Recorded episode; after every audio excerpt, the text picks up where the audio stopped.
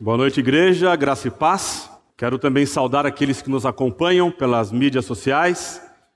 Que nós sejamos hoje desafiados pelo Espírito Santo por meio da tua palavra.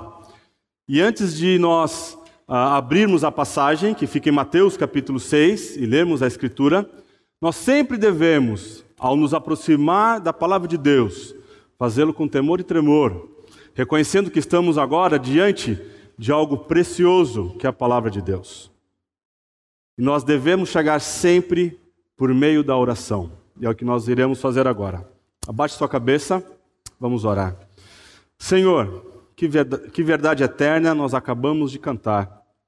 Que o teu amor é um amor que transcende, ó Deus, qualquer coisa neste mundo.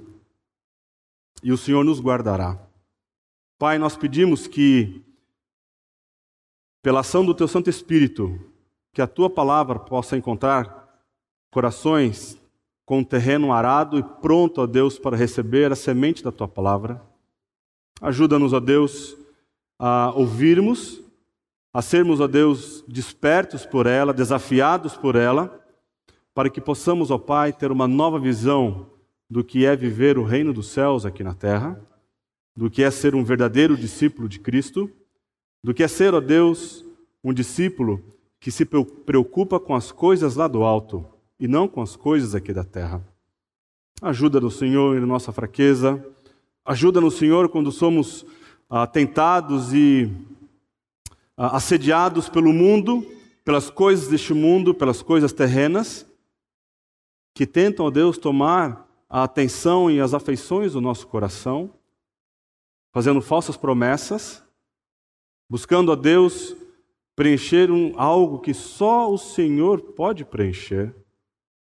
Pai, abra os nossos olhos, abra os olhos daqueles, ó Deus, que ainda não te conhecem como Senhor e Salvador, que eles possam, ó Deus, a ter um novo encontro com o Senhor.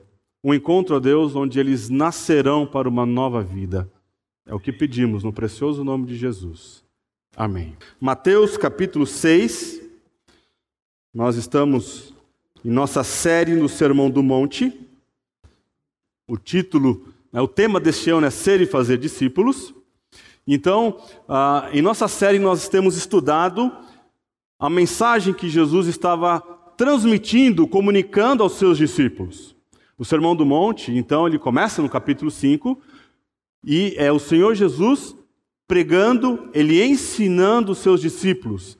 E havia uma multidão que estava ali ah, observando o que estava acontecendo. Que estava acontecendo? Ok, agora aconteceu. E então, nós temos sido desafiados por esse Sermão do Monte. Esse Sermão do Monte é extremamente prático, meus irmãos. Quando nós olhamos e somos desafiados a aprofundarmos Neste uh, ensino de Jesus, nós vemos que ele é extremamente prático, profundo. Não tem nada de teórico nele. Ele não é nada remoto. Quando nós olhamos para a habilidade de Jesus em comunicar isso para nós, nós estamos diante do maior mestre que essa terra já abrigou. Não há um mestre como o Senhor Jesus Cristo. Não há alguém que pisou nessa terra que pode tratar das coisas mais profundas do nosso coração. Quando você olha o Sermão do Monte, Jesus ele trata das coisas mais perscrutadoras do nosso coração. Ele vai onde nenhuma pessoa consegue ir. Ele vai tratar as motivações do nosso coração. E o capítulo 6, o tema deste capítulo, é a relação entre o crente e Deus como seu Pai Celeste. Se você ler todo o capítulo 6 inteiro, você vai notar que ali Jesus menciona 12 vezes a palavra Pai, o vosso Pai, o vosso Pai Celeste. Então precisamos nos lembrar: Jesus está então aqui ensinando os seus discípulos, são homens que têm caminhado com Ele, que deixaram as suas coisas, deixaram o seu trabalho, deixaram a sua vida para caminhar com Jesus, para dedicar-se a obra pela causa do Evangelho, e ele então está ensinando para esses discípulos, primeiramente, e para nós agora, século 21, que a maneira de andar e viver do crente neste mundo em relação ao Pai. Então, ele começa no capítulo 6 mostrando as motivações do coração. Que quando a pessoa dá esmola, ela não deve fazê-lo postulando a receber do homem algum tipo de louvor, algum tipo de glorificação. Então, quando deres esmola, a tua mão direita não saiba o que a esquerda fez. Quando você orar, entra no seu quarto, feche a porta, e teu pai que te vê em secreto te recompensará. Quando você então fizer jejum, não seja como os hipócritas, como os, aqueles atores fariseus, que quando jejuavam, se colocavam de pé, tinham expressão de uh, cansaço, de fome. Talvez alguns aqui estejam com essa expressão de cansaço e fome, e não vê a hora do pastor terminar logo esse sermão, porque já está pensando na pizza que vai comer. E eu não quero despertar esse desejo em você, mas eu gostaria de despertar o desejo no seu coração de ser alimentado pela palavra de Deus. Então Jesus está dizendo que você, quando orar, não fique preocupado sobre o que as pessoas vão pensar quando você ora. Você não deve fazer a sua oração pensando como as pessoas estão avaliando a minha oração. É a sua relação com o Pai Celeste. É a sua vida de oração. É você e Deus. Você se dá conta que a oração, então, é a maior atividade da alma do homem. É o homem, a criatura, redimida por Cristo, se conectando com o todo-poderoso Criador dos céus e do universo. Então você se dá conta que está na presença de Deus.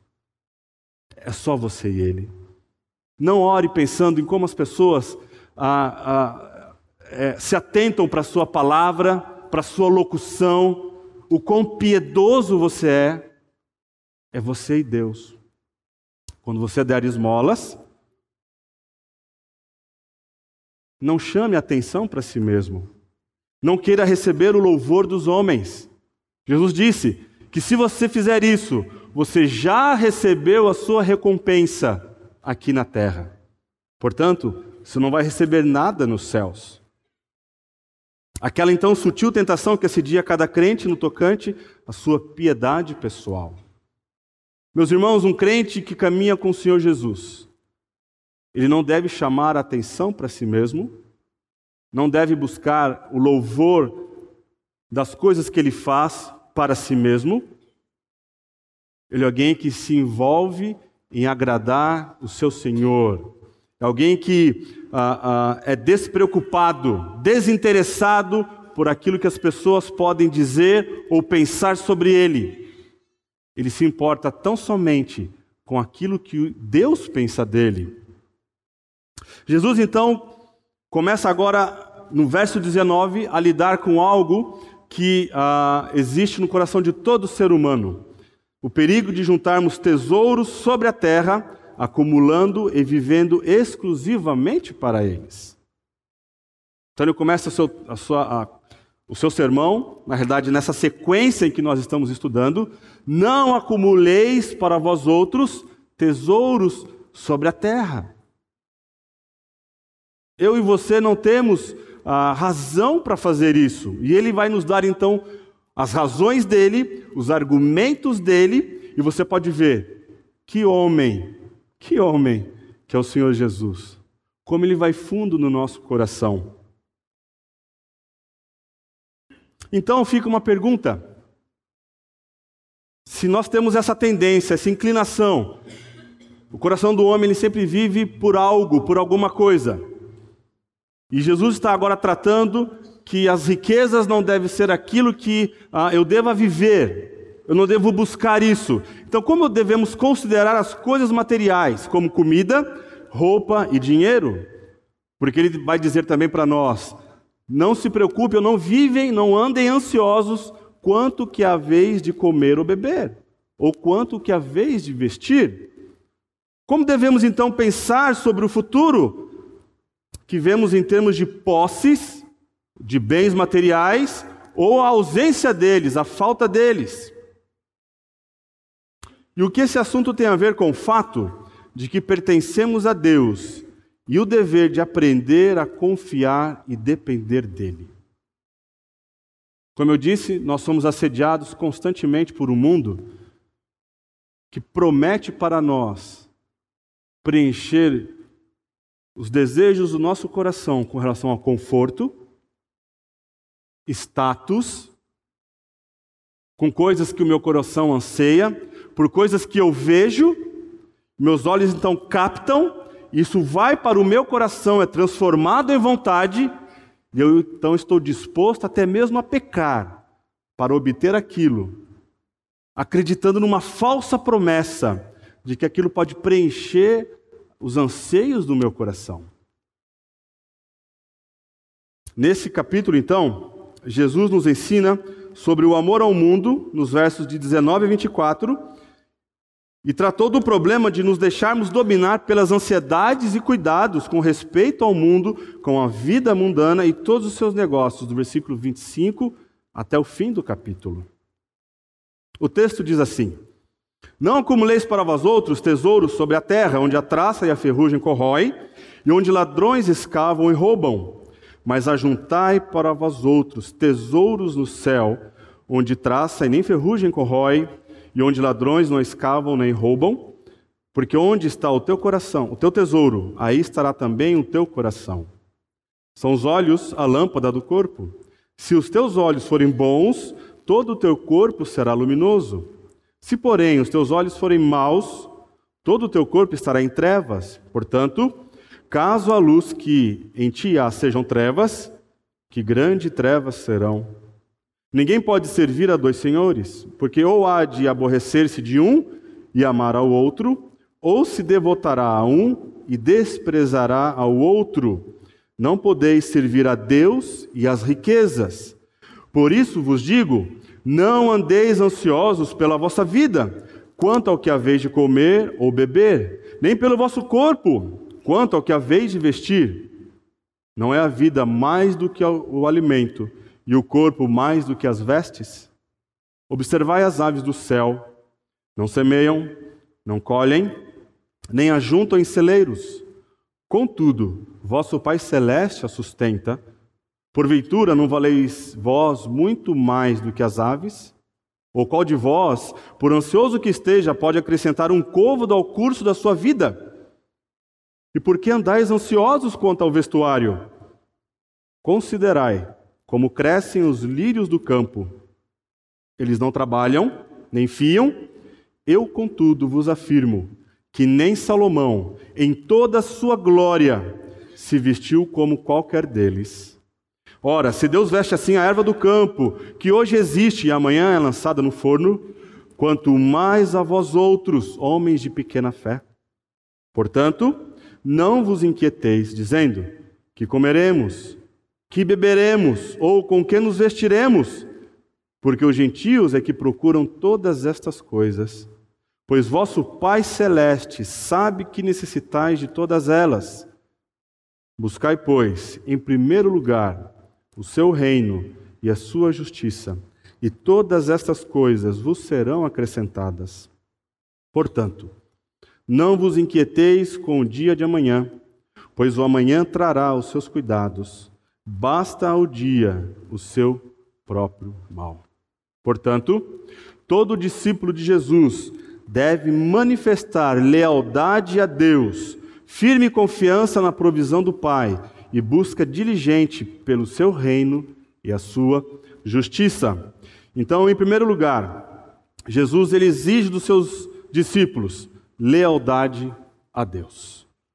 Então gostaria de fazer algumas considerações preliminares aqui, para que possamos entender o que Jesus está falando. Não acumuleis tesouros sobre a terra. Então o que Jesus não está dizendo? Primeiro, ele não está defendendo a pobreza como uma expressão de espiritualidade. Não é pelo fato agora de quando você ouve ou lê esse versículo, você então faz como alguns grupos fazem: eu vou vender tudo que eu tenho e vou uh, doar para a caridade, porque assim é uma expressão de uma espiritualidade, uma expressão de que meu coração foi tocado pelo Senhor e então vou viver agora na dependência dele. Não é isso que Jesus está dizendo. Embora nós tenhamos um caso onde Jesus se encontra com um jovem. O texto diz lá em Mateus 19: um jovem rico se encontrou com Jesus. E ele faz uma pergunta para Jesus: Bom mestre, o que farei para herdar o reino dos céus? Então Jesus disse, né?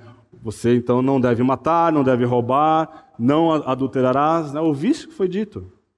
Ele fala: Tudo isso eu tenho praticado a minha vida toda. O cara não era fraco. Então Jesus agora vai no cerne, ele vai no profundo do coração dele e faz a seguinte questão.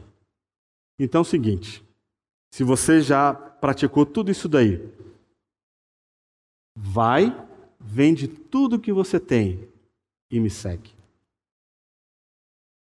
Jesus nunca pediu para nós vendermos tudo que nós temos.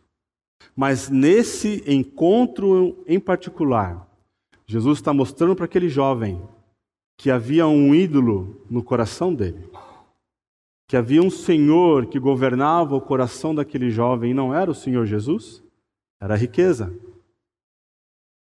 Ele não havia entendido que diante daquele jovem rico estava um outro jovem muito, infinitamente mais rico do que ele. O salmo diz que ao Senhor pertence a terra e tudo que nela se contém, o mundo e os que nele habitam. Jesus Cristo é o homem mais rico deste mundo. E ele deixou o seu trono da glória, como nós cantamos aqui, para viver a vida que nós ah, deveríamos viver e somos incapazes de viver. Então, em primeiro lugar, a ausência, o fato de que ah, eu preciso vender todos os meus bens como sinal de espiritualidade, isso não é verdade. Ambos os testamentos reconhecem o direito aos bens materiais, incluindo dinheiro, terras, animais, casas, roupas e todas as outras coisas que são adquiridos honestamente. Temos o exemplo de Abraão. Meus irmãos, Abraão era rico. Não pouco rico. Era muito rico. Talvez na Forbes aí ele estaria disputando entre Jó e Abraão. Haveria uma disputa. Bill Gates e Abraão ou Jó, sei lá quem é o segundo aí, dono da Claro, mexicano. Mas esses homens, eles tinham esses bens. Quando nós lemos Jó capítulo 1, a descrição de quem era Jó e daquilo que ele tinham, tantas juntas de bois, tantas ovelhas e terras, e escravos e camelos, era um homem dos mais ricos da sua região. A questão é que o dinheiro não é um problema. Ter posses não é o problema. A questão é a minha atitude em relação às posses. Abraão era rico, mas ele não vivia servindo a sua riqueza, ele não se curvava à sua riqueza, ele não depositava a sua confiança na sua riqueza. Jó era rico, Jó perdeu tudo. E se Jó depositasse toda a sua confiança em suas riquezas, ele seria o homem mais miserável deste mundo. E quando então Jó tem aquela jornada com o Senhor, aquela jornada de conhecer o Senhor, lá no capítulo 42 ele diz: Antes eu te conhecia de ouvir falar, mas agora os meus olhos te veem. Ele conheceu a Deus. Ele entendeu que Deus é o seu bem supremo. Deus então deu tudo em dobro para ele. Então, o fato de você ter bens, isso não constitui em um pecado. O pecado que Jesus irá condenar aqui é quando o dinheiro, a riqueza, os bens materiais passam a se tornar um Deus, um ídolo no seu coração ao qual você serve deposita toda a sua confiança e ama mais do que o próprio Senhor. Em segundo lugar, temos que a Bíblia dá conselhos considerável para trabalhar. Veja, certamente algum jovem aqui, algum adolescente que tem a sua mãe ah, que já teve uma caminhada aí com Cristo, em algum momento da vida você adolescente ouviu da sua mãe, vai ter com a formiga, ó, estamos juntos? Ok? Você, eu ouvi muito isso da minha mãe. Vai ter com a formiga o preguiçoso. Considera os seus caminhos e ser sábio. Então, Jesus não está incentivando a ociosidade. Jesus, quando disse, não acumuleis tesouro sobre a terra, ele não está dizendo que você agora então deve cruzar os braços e esperar que você receba de Deus algum tipo de uh, bem, algum tipo de alimento, algum tipo de vestimenta. Que não é possível você, por exemplo, pensar numa previdência. Quando nós pensamos na condição do nosso país, na condição de que cada vez mais ah, com, com o passar do tempo, a nossa saúde vai se deteriorando, os gastos com medicação são muito maiores. Eu, com 20 anos de idade, consumia X de medicação, na realidade, quase nada. Com 30 anos de idade, ainda nada. Eu tenho. Uh, eu cheguei ao início dos meus 40, não preciso falar qual a minha idade aqui, senão vocês vão ficar chocados. Mas eu sei que certamente, quando eu me tornar um idoso e daí para frente, os gastos serão altos. Não é ah, ah, errado você se planejar para que você tenha algo lá na frente, uma previdência que venha a poder compor um sustento para você.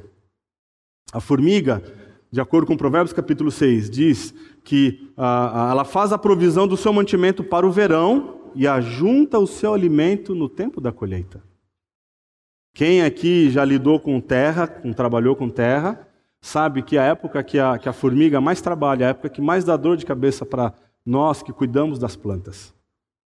Em uma noite, ela pode cortar um, um, um grande pé de paineira.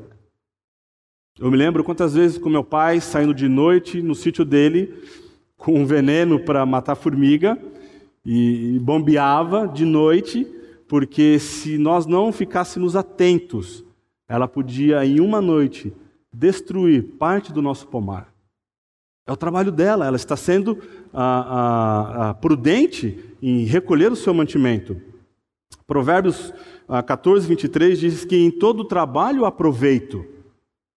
Então não é errado você trabalhar, não é errado você pensar num sustento para a sua família, não é errado você pensar numa previdência para o seu futuro. Provérbios 24 e 28 diz assim: O que lavra a sua terra virá a fartar-se de pão. Então o homem prudente, ele vai lavrar a terra dele, ele vai cuidar da terra dele, ele vai semear a semente, as chuvas virão, e depois de um tempo ele ah, irá colher e colocar num celeiro aquilo que ah, ele plantou, cuidou e colheu. Isso não é errado. O que Jesus nos, é, o que Jesus condena é quando isso se torna objetivo e propósito da sua vida. Quando você esquece de viver para o reino e vive em função única e exclusivamente de acumular bens. Então, o que Jesus estava ensinando? Qual é o ponto? Bom, o, o verbo no grego ele é muito interessante. A ideia que ele nos dá é exatamente essa: parem de acumular tesouros. Veja, e vou ser enfático aqui: Jesus não está falando o seu sermão para incrédulos, ele está falando para os seus discípulos. Aqueles homens que ele mesmo escolheu andar com eles, talvez exceto Judas. Mas são pessoas que andavam com Jesus. E esses homens estavam acumulando tesouros. O amor, então, pela riqueza é o grande mal que pede advertência constante para os herdeiros do reino. Acumular riquezas nos últimos dias é, part... é particularmente falta de visão. Então, Jesus está preocupado com o egoísmo observado nos valores errôneos. Seus discípulos não devem acumular tesouros para si mesmos, eles devem se perguntar honestamente: onde está o seu coração? Então, se eu não devo acumular tesouros sobre a terra, tesouros, não acumuleis tesouros para vós outros sobre a terra, ele então dá uma ordem positiva. É, acumulando tesouros no céu. Em primeiro lugar, tesouros na terra são destrutíveis e passageiros. Agora, Jesus está mostrando para nós a insensatez de você acumular tesouros sobre a terra. Por quê? Porque o tesouro sobre a terra, ele é destrutível e passageiro. Então ele diz: onde a traça e a ferrugem corroem, onde ladrão escavam, ladrões escavam e roubam. Bom, nós temos que entender o contexto então de riqueza naquela época. Naquela época, riqueza, uma das expressões de uma pessoa ser rica, era o quanto ela tinha de roupa guardada em sua casa, o quanto de tecido ela tinha guardado em sua casa. E muitos desses tecidos, muitas dessas roupas, elas tinham fios de ouro. Aquilo então era para demonstrar a sua riqueza. Então, quando Jesus está dizendo, onde traça, corrói, ela, ela come, Jesus está mostrando para nós que aquilo que os ricos tanto se esmeravam por conquistar, por obter, aquele acúmulo de riquezas era totalmente destrutivo e passageiro. Haviam traças, haviam ah, insetos que devoravam aqueles tecidos, principalmente a lã. A lã era um objeto raro naquela época e caro. Ter roupa de lã não é como ter nos nossos dias, onde o acesso é fácil. Naquela época era algo muito difícil, era somente para pessoas abastadas. Então Jesus está mostrando para esses discípulos: vocês têm agora uma perspectiva, acumular tesouros da terra. Sobre a terra é algo que ah, é insensato, é algo que a traça pode comer, a traça pode destruir. Se for riquezas como ouro, algum outro tipo de pedras preciosas, algum outro tipo de metal que pode sofrer oxidação e você perder, ou então ser objeto ah, de ladrões que podem escavar. Vocês se lembram? As casas eram feitas de barros, cavavam e entravam na casa e roubavam. Nada então que possuímos está completamente seguro da destruição neste mundo. Veja como é insano quando nós colocamos o nosso coração, dispomos ele a acumular riquezas sobre a terra. São passageiras. Não está em evidência aqui o homem, aquilo que o homem possua, mas antes o que ele pensa sobre seus bens materiais e qual é a sua atitude acerca deles. Então você pode ter bens materiais. Deus usa pessoas abastadas para que possam suprir a necessidade de outros que têm menos uh, condição. Deus usa ricos para abençoar os pobres. Isso não é errado. O errado é quando o rico faz das suas riquezas o seu Deus. Quando ele deposita sua confiança nessas coisas. Veja o que Lloyd Jones diz a respeito dessa passagem. Todos nós temos tesouros de uma espécie ou de outra o nosso tesouro talvez não seja dinheiro, por incrível que pareça, pode ser o marido, ou a mulher, ou filhos. Pode ser um dom que, se calculado quanto ao seu valor monetário, bem pouco represente. Para certas pessoas, o seu tesouro é a sua residência. Todo esse perigo de alguém vangloriar-se de sua própria residência e viver somente para sua casa e seu lar é tratado nesta passagem bíblica. Não importa o que ou quão pequeno seja, se representa tudo para você. Então aquilo é seu tesouro, aquela é a coisa para a qual você está vivendo. Esse então é o perigo que o qual o nosso Senhor nos advertia nessa altura do Sermão do Monte. Gostaria de fazer uma pergunta para você então. Qual é a coisa que mais aquece o seu coração? Hoje você corre atrás do quê? Você vive pelo quê?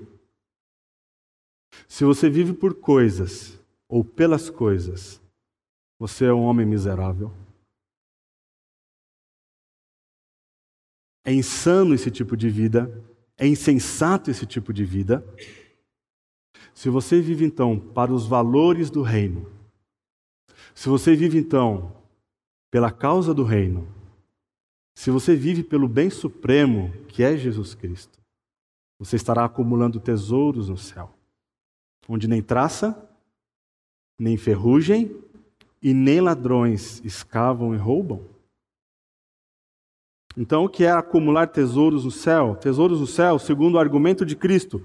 Veja como ele é prático e sábio. Tesouros no céu são indestrutíveis e eternos. Indestrutíveis e eternos. Quando nós pensamos na lógica que Jesus está usando, nós chegamos a essa conclusão. Sem dúvida, né? Que coisa mais ah, ah, simples e clara, é, óbvia é isso.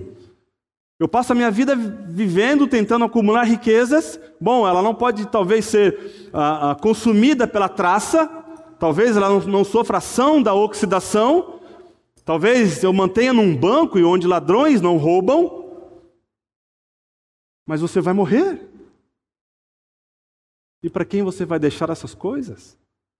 Você não irá carregar essas coisas para você. Veja como Jesus ele mexe com o nosso pensamento. Como ele trabalha com o nosso raciocínio, fazendo-nos pensar o quão insensato é fazer da nossa vida, ou buscar nessa vida, sentido para nós nas coisas terrenas. O sentido da vida está em buscar as coisas do reino. O sentido da vida é buscar as coisas lá do alto. Bom, o que seria então acumular tesouros na terra. Jesus não é claro nesse texto em como nós devemos acumular tesouros ou quais são esses tipos de tesouros, mas eu gostaria de fazer uma sugestão para vocês aqui: o desenvolvimento de um caráter semelhante ao de Cristo. Se você é alguém que deseja ardentemente se parecer com Jesus, a sua riqueza, o seu tesouro, é crescer nesse desenvolvimento de se parecer mais com Cristo? Pense agora. Isso pode ser devorado por uma traça? Isso pode ser corroído pela oxidação? Isso pode ser roubado por alguém? Claro que não.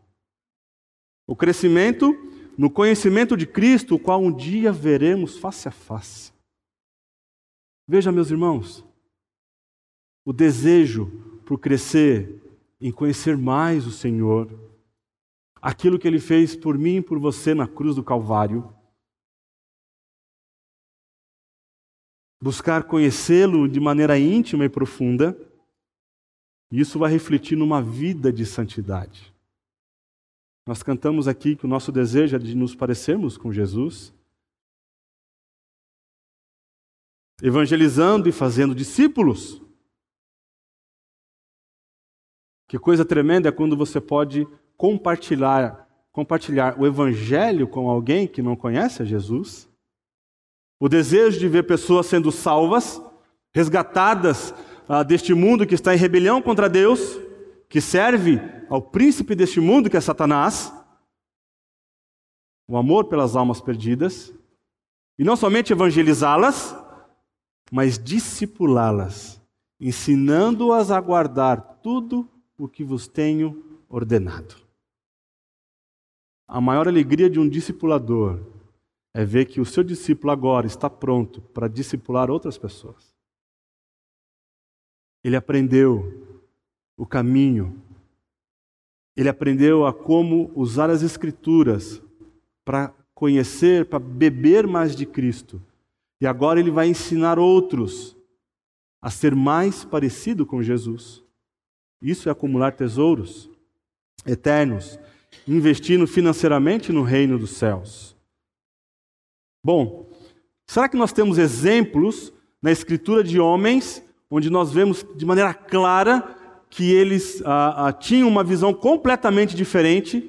Não eram pessoas que ah, tinham a sua, a sua objetivo de vida aqui nessa terra, que buscavam coisas dessa terra, Bom, se você abrir Hebreus capítulo 11, e eu gostaria de incentivar você a ler esse capítulo, capítulo 11 de Hebreus. Ali é chamado de ah, ah, os homens, né, a galeria dos homens da fé. Veja que coisa preciosa. Aqui está então um grande princípio básico ensinado em Hebreus 11. Aqueles homens, aqueles heróis da fé, tinham um único objetivo: andavam como aquele como quem vê aquele que é invisível. Eram homem, homens e mulheres que andavam caminhando com Deus, mas Deus é invisível. Mas a sua jornada, a sua caminhada, o seu modo de viver era como quem via aquele que é invisível. Asseveravam-se estrangeiros e peregrinos sobre a terra. Eles tinham uma visão correta da glória de Deus, daquilo que os aguardava no futuro. Eles não viviam pensando nessa terra, mas o seu coração era arrebatado pelas coisas do alto. Eram estrangeiros e peregrinos sobre essa terra como quem esperava a cidade que tem fundamentos, da qual Deus é o arquiteto e edificador. Quando nós olhamos para a vida de Moisés, Moisés era um homem que foi criado na corte de Faraó, foi educado ah, na maior, no maior império daquela época, em toda ciência e cultura, um homem com uma capacidade enorme, e ele considera tudo isso como esterco, porque ele via, ele contemplava o galardão. Moisés obedeceu por quanto contemplava o galardão. Ele considerou muito mais valioso abandonar aquelas coisas para conhecer a Deus, fazer a sua vontade, se submeter a Deus, do que abraçar os pecados transitórios e passageiros desse mundo. ele contemplava o galardão. Em terceiro lugar, Jesus nos mostra, nos mostra que as afeições do coração tornam um tesouro valioso. Ou seja, onde está o teu tesouro, aí estará também o teu coração. Então nós colocamos todo o nosso ser, a nossa mente, a nossa vontade, as nossas emoções nós canalizamos para o nosso tesouro. Se o seu tesouro não é o reino de Deus, se o seu tesouro não é as coisas lá do alto, o seu coração então é um coração idólatra por coisas dessa terra. Ele é governado, ele se curva a coisas desta terra.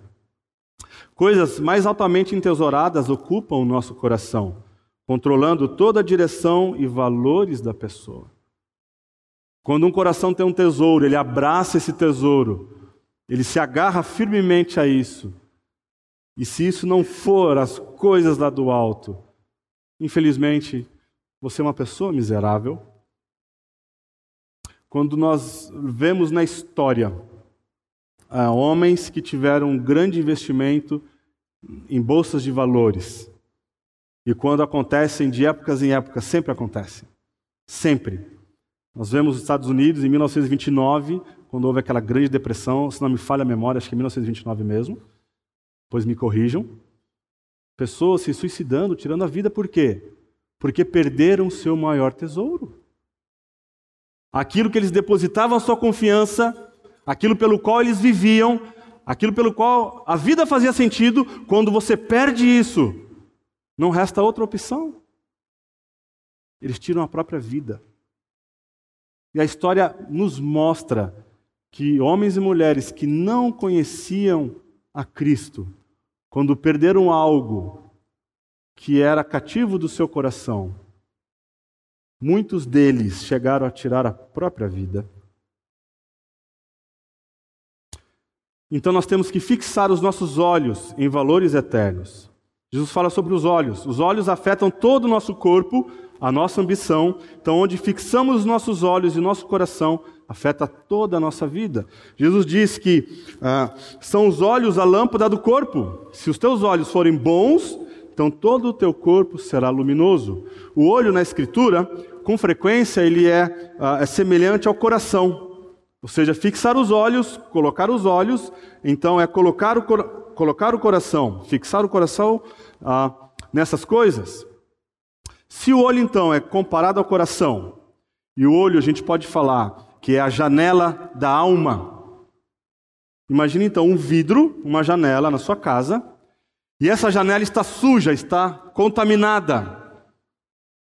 A luz que ela vai uh, deixar passar para dentro vai ser muito pouca ou quase nada. Então Jesus está nos ajudando com uma ilustração. Se os seus olhos forem maus, essa casa vai estar em trevas. Todo o interior dela estará em trevas. Mas se seus olhos forem claros, é um termo para a palavra que foi traduzida como bom. Se os seus olhos forem claros, se essa janela grande estiver com seus vidros bem limpos, passou álcool, pano e papel, não tem um pelinho, está tinindo, então todo interior ele é iluminado. O que capta o nosso coração, o que cativa o nosso coração, são os olhos. Isso é muito fácil de provar para você. Quando você está assistindo a, a, sua televisão e passa então a propaganda de um smartphone novo, ou o lançamento de um carro, sei lá, o lançamento de um novo empreendimento, de um local, de uma, um condomínio, ou de uma casa, seus olhos veem, seu coração deseja, aquilo é transformado em vontade. Se os seus olhos forem bons, se os seus olhos forem claros, se eles estiverem fixos no Pai Celeste, essas coisas não vão tomar a atenção do seu coração.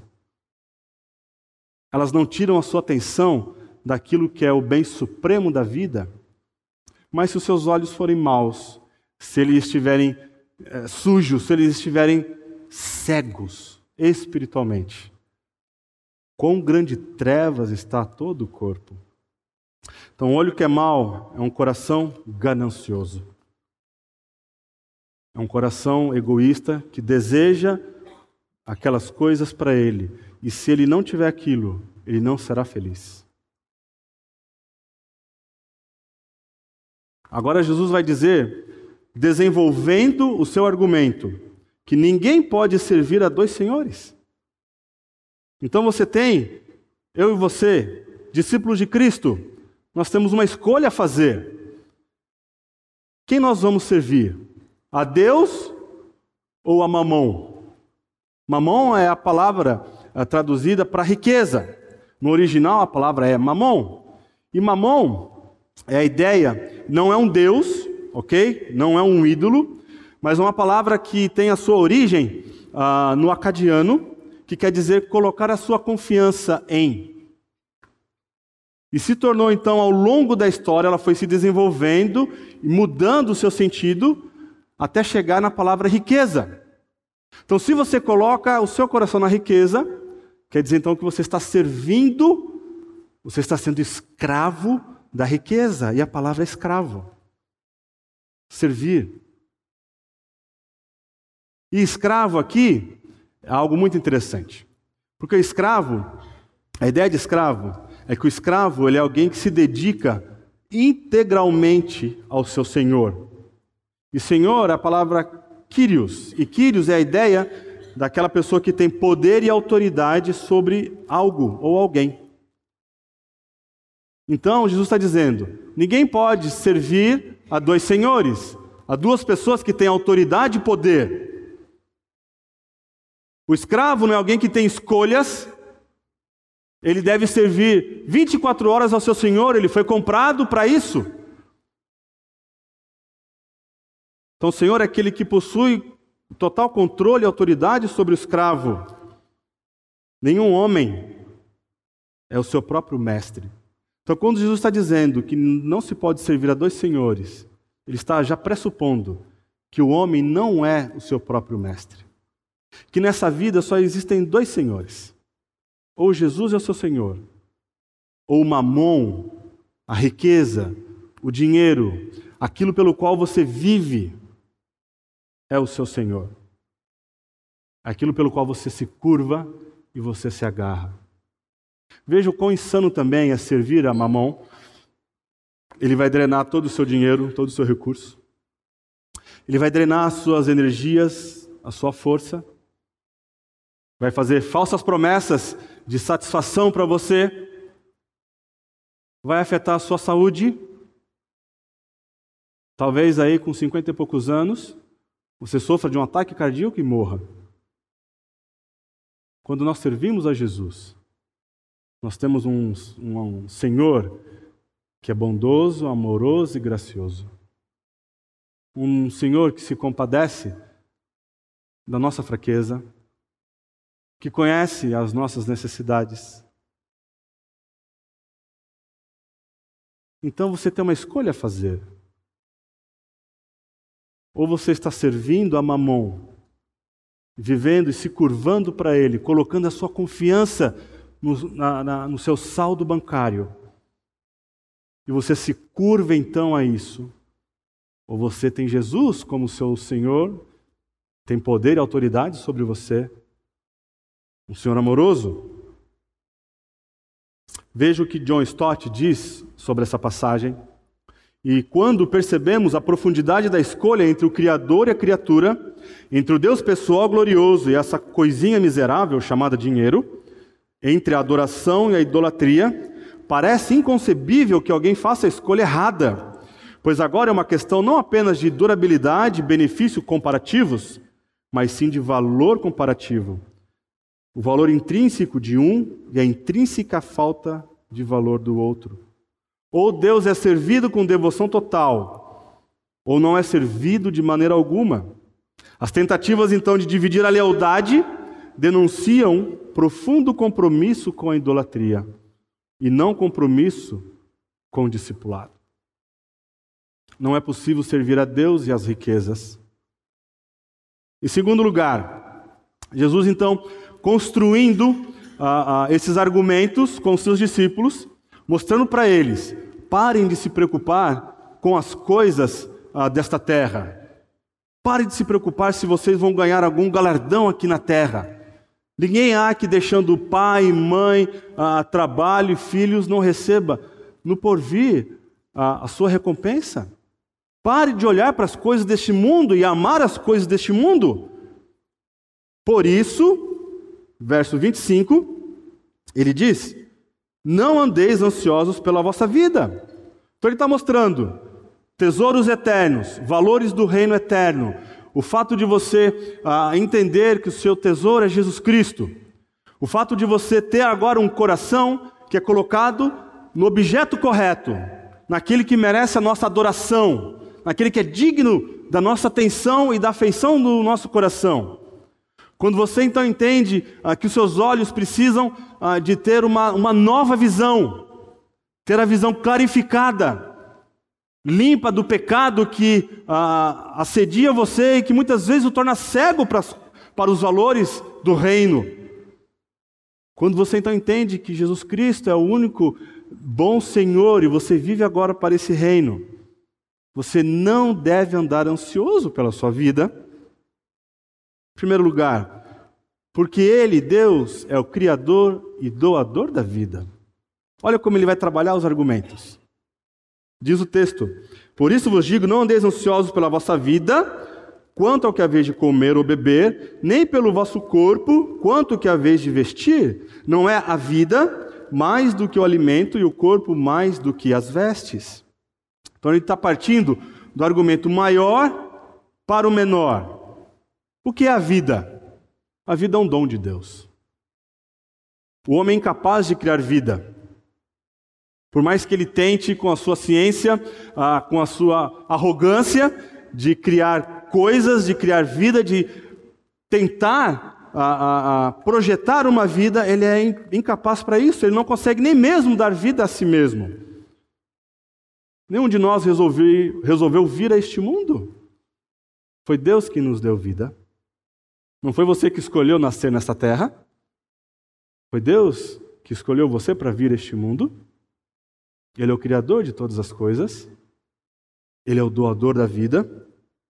Se você está aqui, se você ah, ah, separou um tempo para ouvir a palavra de Deus, para se juntar em nossa comunidade, louvarmos ao único que é digno de receber a honra e glória, isso foi com a permissão dele. Se a dona Marilene está aqui conosco, ela foi preservada de um acidente terrível.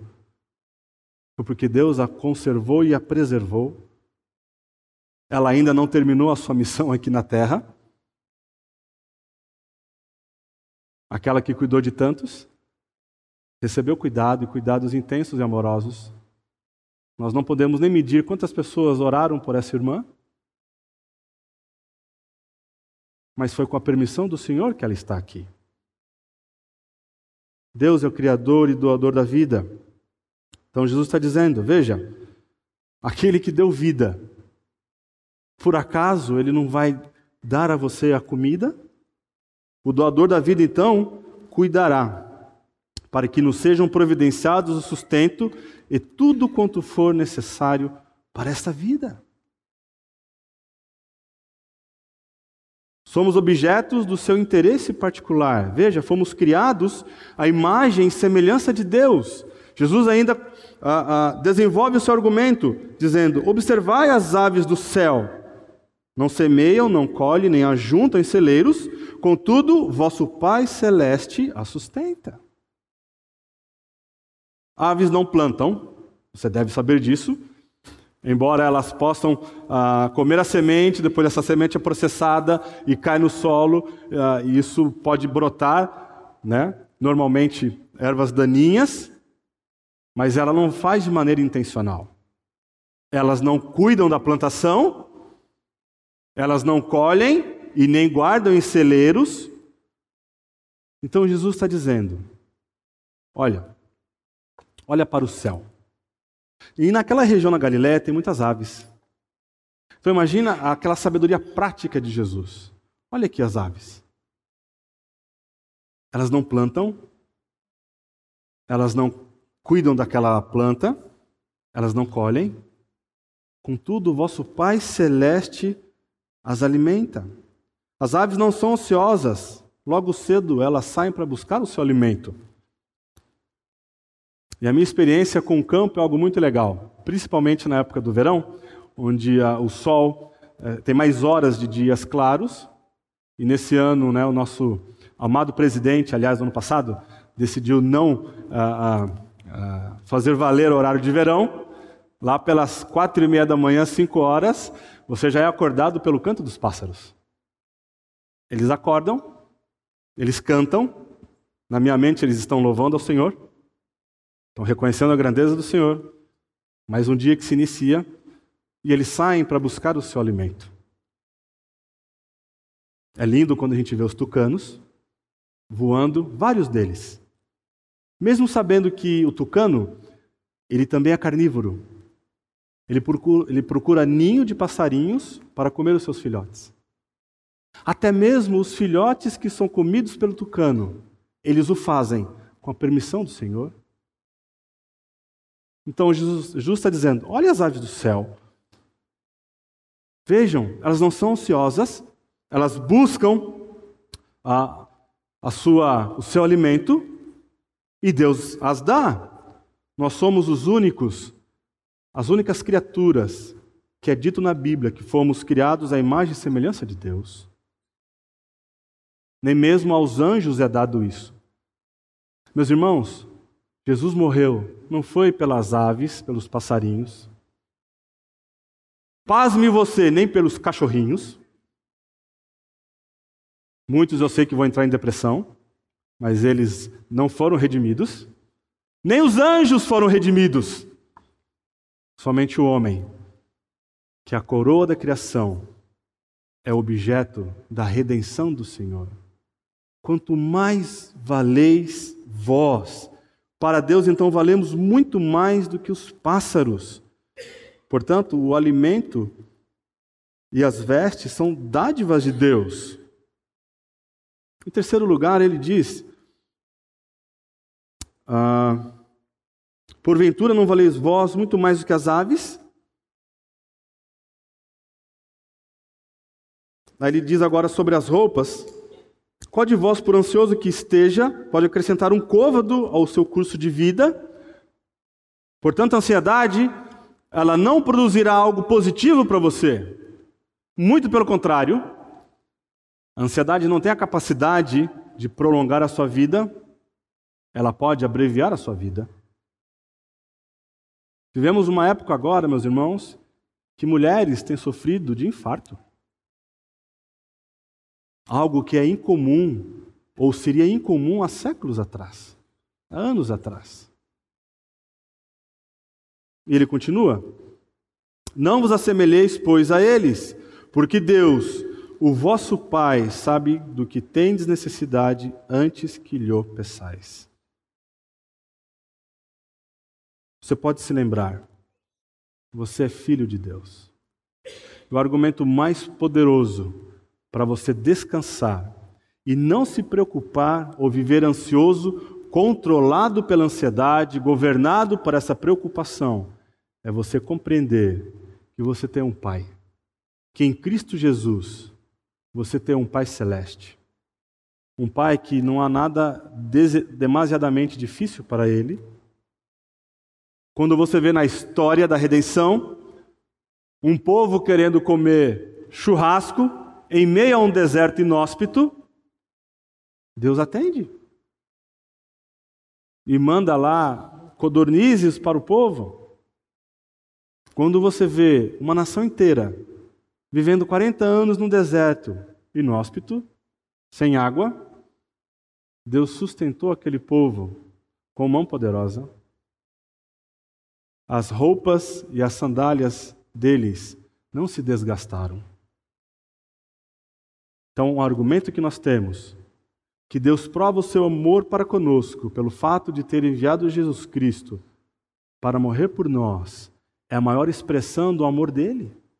Porque quando Cristo, quando Deus fez isso, não éramos pessoas nobres, éramos pecadores, homens e mulheres que rejeitaram o Senhor Jesus Cristo.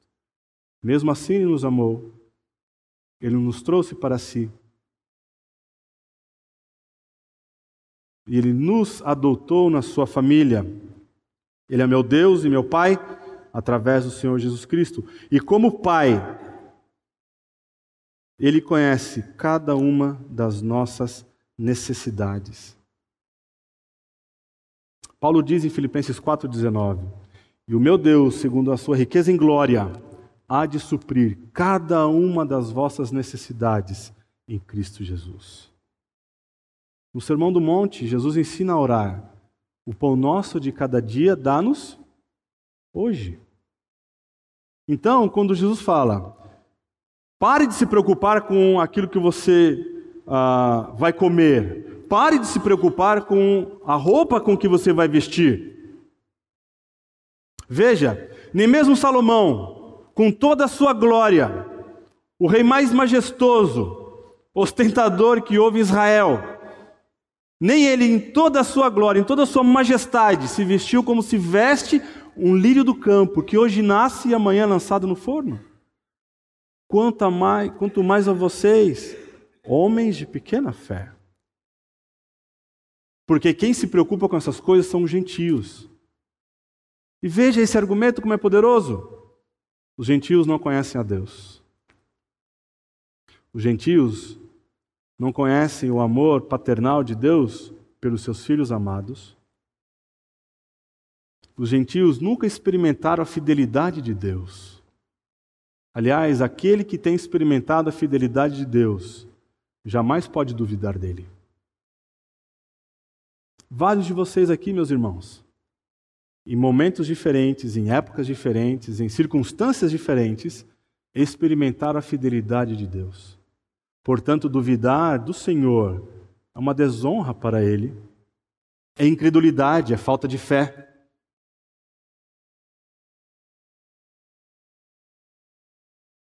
Veja o que Stott diz. A libertação que um cristão tem da ansiedade não se deve a alguma garantia de ausência de cuidados, mas por ser a preocupação uma insensatez, e especialmente pela confiança que temos de que Deus é nosso Pai, que até mesmo a permissão para o sofrimento está dentro da órbita do seu cuidado, e que todas as coisas cooperam para o bem daqueles que amam a Deus, daqueles que são chamados segundo os seus propósitos. Portanto, os filhos de Deus não têm a promessa de que ficarão livres do trabalho, nem da responsabilidade, nem das dificuldades pertinentes a isso, mas eles têm a promessa que ficarão livres da preocupação. Por que então a preocupação tem governado e controlado o seu coração? Por que você tem perdido noites aí de sono por conta da preocupação? Isso é uma desonra para o nosso Deus. A preocupação com as necessidades terrenas e corporais volta o coração para longe de Deus. É desconfiar de Deus, é entender, entender que Deus não tem competência para cuidar de você. Veja como Cristo ele vai profundo, meus irmãos. Você que tem a Deus e conhece o Senhor Jesus Cristo tem sido objeto da graça dele. Não depositar a sua confiança para que ele cuide de você é uma expressão de que você tem amado as coisas desta terra. É uma expressão de que, como os gentios, eles têm que buscar eles têm que suprir a si mesmos. Jesus está dizendo que quando você tem como prioridade o reino de Deus e a sua justiça, essas coisas, Ele nos dá. O Salmo 105, versos 101, 5 diz assim: ah, Dá sustento aos que o temem, lembrar-se-á sempre da sua aliança. Então, se você tem caminhado com Cristo, se você tem desfrutado dessa intimidade, desse relacionamento pessoal e íntimo com Ele, é impossível você duvidar que Ele vai cuidar de você. Mesmo que as coisas diante de você tendem a colocar você num estado de morbidez, mesmo que a circunstância em que você esteja passando, talvez um desafio com o emprego, com a falta de um emprego, com as contas chegando em casa, mesmo elas. Se você tem caminhado com Jesus, se você tem desfrutado desse relacionamento, se Jesus é o dono e o Senhor do seu coração, se você se curva ao Senhor, você não vai temer essas coisas, porque você conhece um Deus que não falha, um Deus que não mente. Um Deus que, por amor ao seu nome, vai cumprir cada uma das suas promessas que ele proferiu a nós. Isso não é triunfalismo, isso é conhecer as Escrituras, caminhar por elas, e como Spurgeon certamente uh, disse muito bem, que as promessas de Deus são um cheque endossado a nós. Preenche você a quantia que você precisa para a sua cota de hoje. Então você assume as promessas do Senhor. Ele não pode falhar. Por amor a Ele mesmo, por amor a mim. Ele já provou na história da humanidade que Ele é um Deus que não falha. Em terceiro lugar, um discípulo do Senhor Jesus, ele busca ativamente o reino de Deus. Então, deixe de se preocupar com essas coisas. Deixe de buscar a, a, a, pelas suas próprias mãos as coisas que você entende que são importantes para você. Busque em primeiro lugar o reino de Deus e a sua justiça, e as demais coisas vos serão acrescentadas. É uma dádiva de Deus. Veja, meus irmãos, o sustento é dádiva de Deus. Porque você insiste em fazer o papel de Deus? Então, buscar o primeiro, em primeiro lugar o reino de Deus. Os discípulos de Jesus devem levar uma vida distinta da vida das pessoas que não confiam no cuidado paternal de Deus e não têm objetivos fundamentais além das coisas materiais. Então, buscar o primeiro lugar o reino de Deus é desejar este reino como coisa de primordial importância a propagação do reino de Jesus Cristo. Buscar o reino de Deus é ter esse desejo intenso de que as pessoas que ainda não conhecem Jesus possam conhecê-la, conhecê-lo. A prioridade do discípulo de Jesus Cristo é buscar então esse reino e ele ser um difusor desse reino. Buscar o reino de Deus, veja como Carson coloca, é desejar acima de tudo entrar nele, submeter-se a ele e participar da tarefa de anunciar as boas novas do reino salvador de Deus o reinado messiânico já inaugurado por Jesus e viver de forma a acumular tesouros no céu com vistas na consumação do reino. É perseguir as coisas pelas quais já se orou nas três primeiras petições do Pai Nosso. Buscar a justiça de Deus, em segundo lugar. Então, buscar a vida justa em total submissão a Deus. Buscar a santidade e a retidão de uma maneira positiva. Jesus diz: Bem-aventurados que têm fome e sede de justiça, porque eles serão fartos. Agora, essa é uma grande questão. O crente é alguém que busca a retidão, que procura ser semelhante a Jesus, que o seu coração arde por parecer mais com Jesus, que busca essa santidade de maneira positiva, a fim de tornar-se mais santo, a fim de crescer na graça e no conhecimento do Senhor. É dessa forma que a nossa fé se amplia. Funciona dessa maneira. Quanto mais santo nos tornamos, mais próximos estaremos de Deus. Quanto mais santos nos tornamos, maior se torna a nossa fé.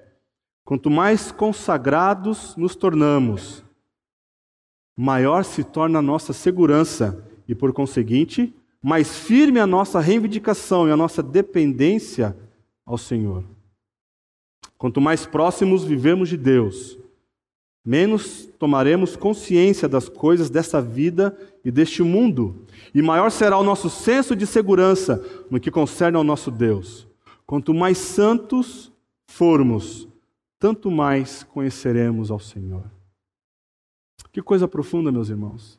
Quanto mais você beber de Jesus, quanto mais você comer deste pão da vida, quanto mais você caminhar com Cristo, quanto mais você se aprofundar nesse relacionamento pessoal com Ele, mais distante essas coisas que assediam nós que vivemos neste mundo manchado pelo pecado, tentarão tirar a nossa atenção do Senhor. Se você tem experimentado uma preocupação pecaminosa, uma ansiedade pecaminosa, isso é evidência de que você tem caminhado longe de Jesus. Que você não tem tido uma intimidade com Ele. Você não tem se lembrado das promessas dele. Você tem procurado, pelas suas próprias mãos, construir o seu reino e não o reino dele. Quando nós caminhamos com Cristo, esse é o tipo de coisa. A nossa roupa, o nosso alimento, aquilo que nós vamos beber, mesmo que estejamos em um lugar árido como aquela região de Israel, da Galileia, que a água era algo escasso. Essas coisas não vão governar o nosso coração, não vão tirar a nossa alegria no Senhor, não vai nos deixar inquietos e ansiosos. Quem caminha com Jesus, quem anda com Jesus, quem se alimenta dele, desfruta de uma dependência sem precedentes.